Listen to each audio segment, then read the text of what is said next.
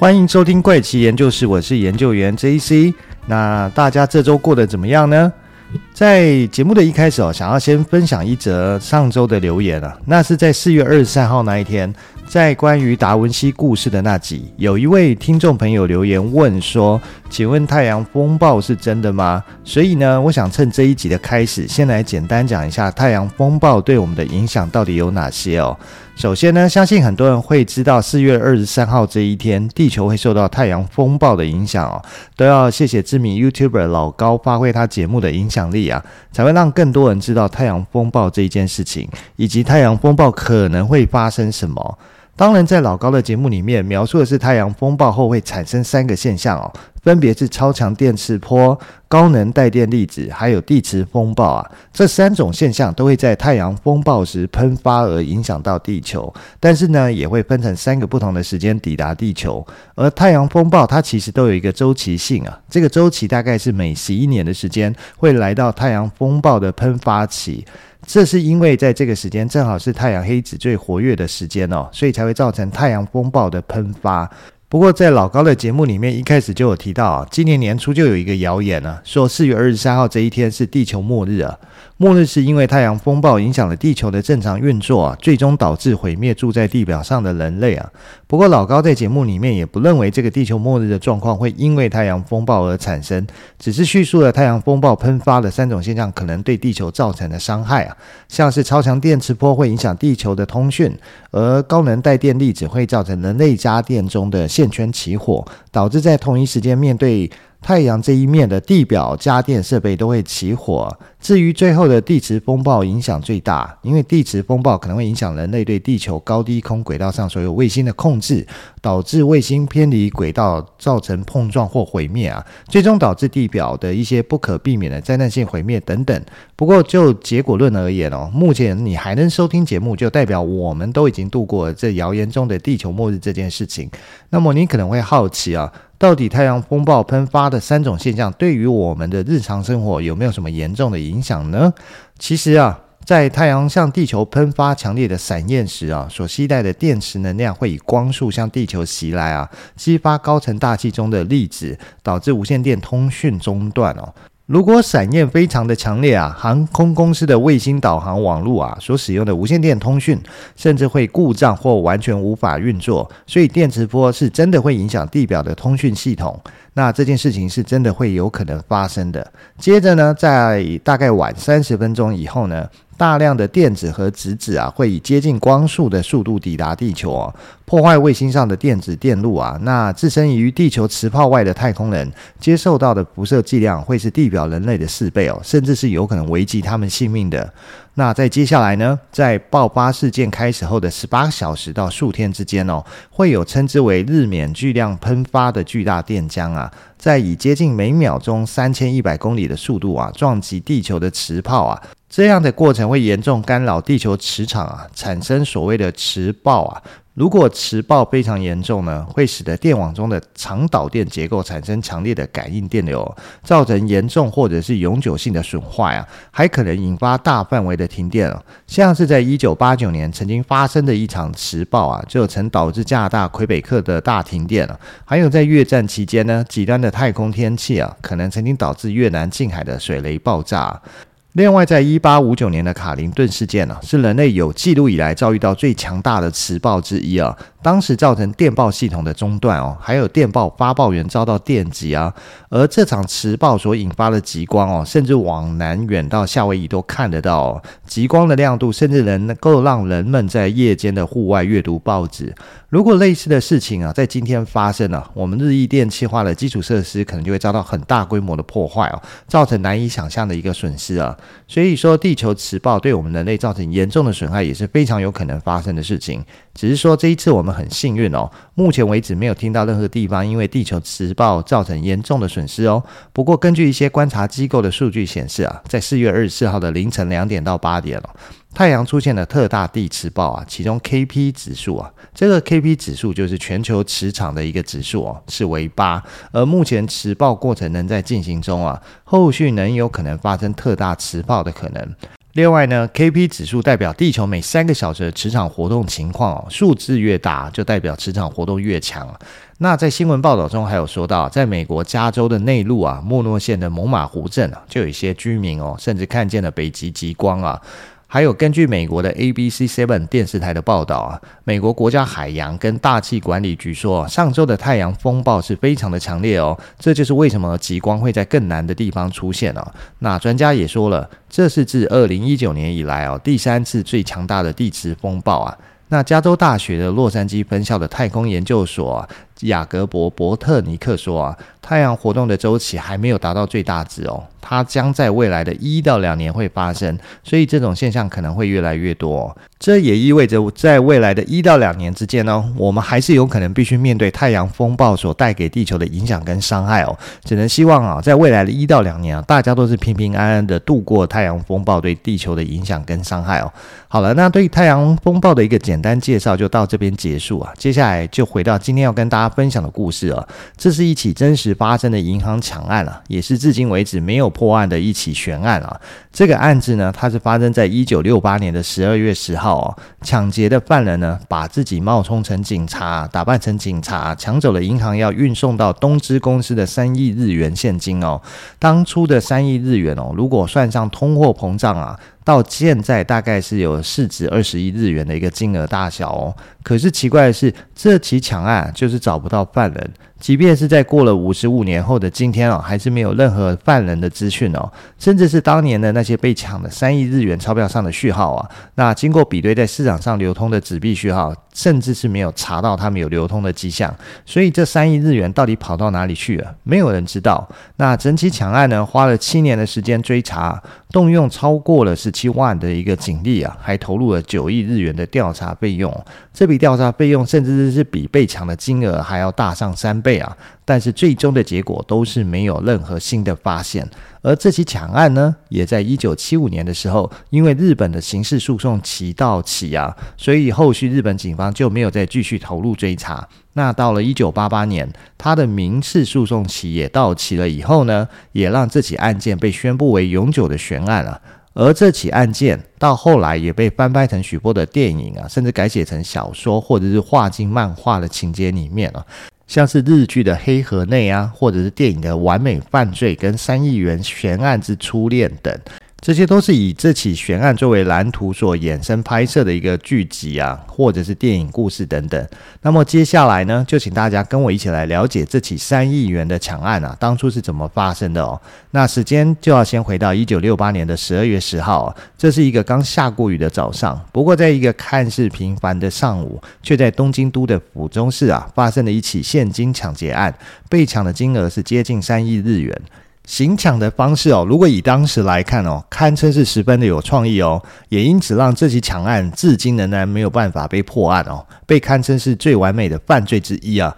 而在发生惨案的前几天呢，也就是一九六八年的十二月六号，东京都的日本信托银行，现在是三菱 UFJ 银行的国分市分行哦，收到了一封收信人是分行经理的信啊，信件里面的内容写着，隔天七号下午五点前哦。让女行员带着三百万日币到指定地点，不然就要炸了分行经理的房子的恐吓信哦。在收到了恐吓信之后呢，银行方面马上就报警，而警方呢，马上也安排了五十名的警员哦，在指定地点埋伏啊，还让女警啊在隔日假扮成女行员，带着三百日元的现金去到指定地点来交付勒赎的赎金哦。不过警方在这边等了大半天哦。犯人当天始终没有现身在要求支付勒赎赎金的指定地点，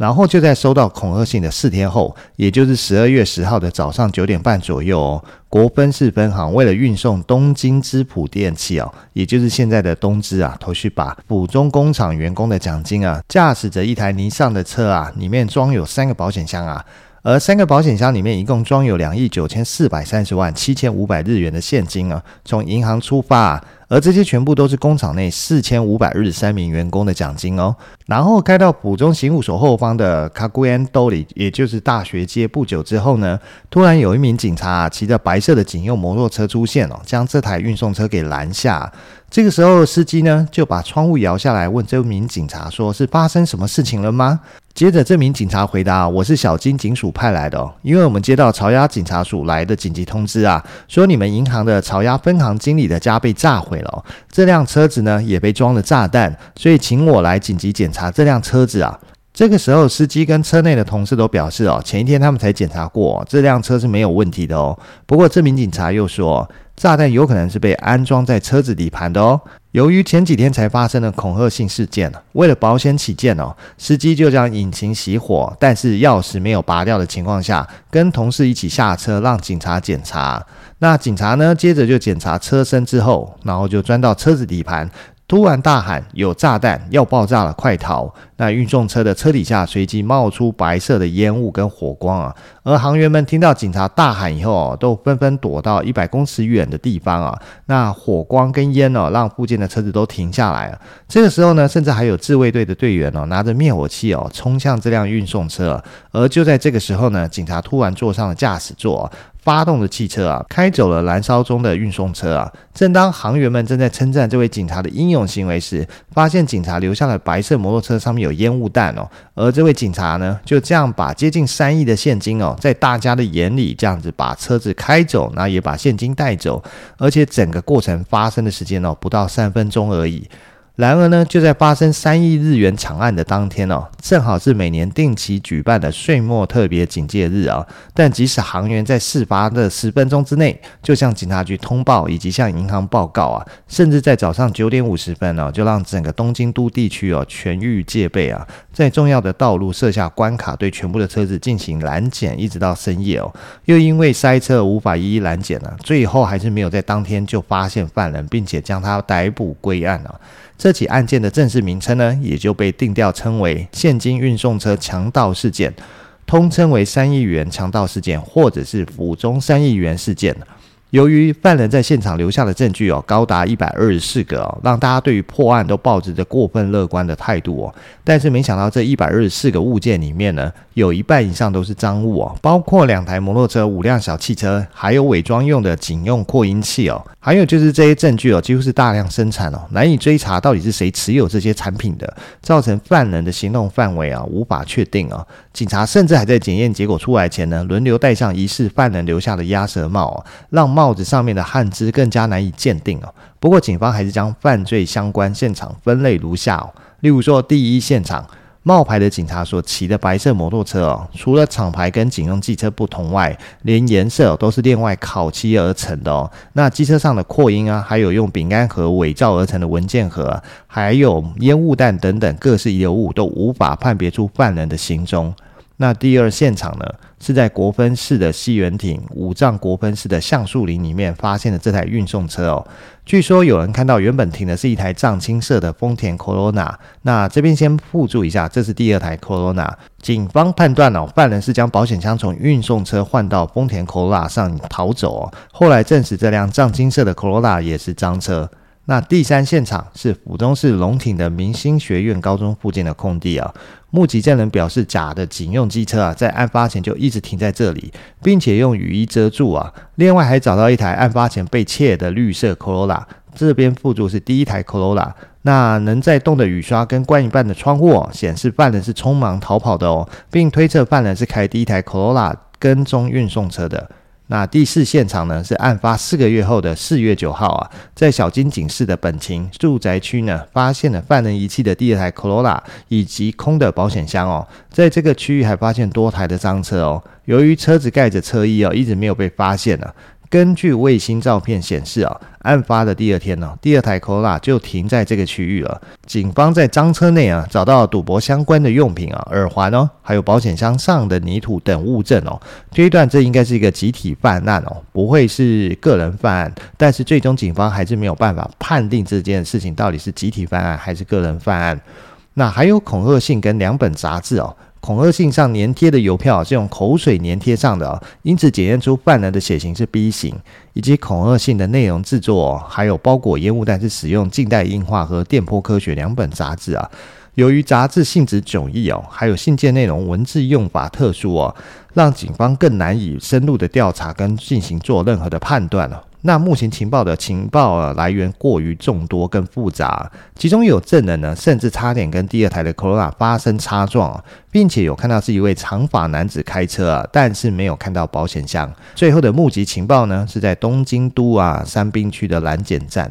当时呢有被列入相关的人物哦。高达十一万人，警方动员超过十七万人，那花了超过九亿日元哦。最有嫌疑的几个人呢，都因为不在场证明或其他原因被排除嫌疑啊。警方也无法确定这到底是一起单独犯案呢，还是集体犯案。虽然说犯人留下的物品哦，能帮助破案是少之又少，不过警方从来没有放弃搜查哦。甚至是用最传统的方式啊，就是地毯式的搜查，逐家拜访去进行搜查，那并锁定了当时呢在利川市的少年汽车集团哦，利川组跟几位当地的人士啊，让案发时在场的职员去指认哦，但是后来皆因为血型不符合，还有笔迹不符合啊，被排除了作案的可能哦，或者是因为证据不足而释放。调查期间呢，有一名利川组的少年嫌疑犯哦。那服了氰化钾自杀，另外还有一位府中市的司机啊，因为长得和疑犯的模拟画像相似啊，写信语气相似，被列为嫌疑人，还被媒体大肆报道。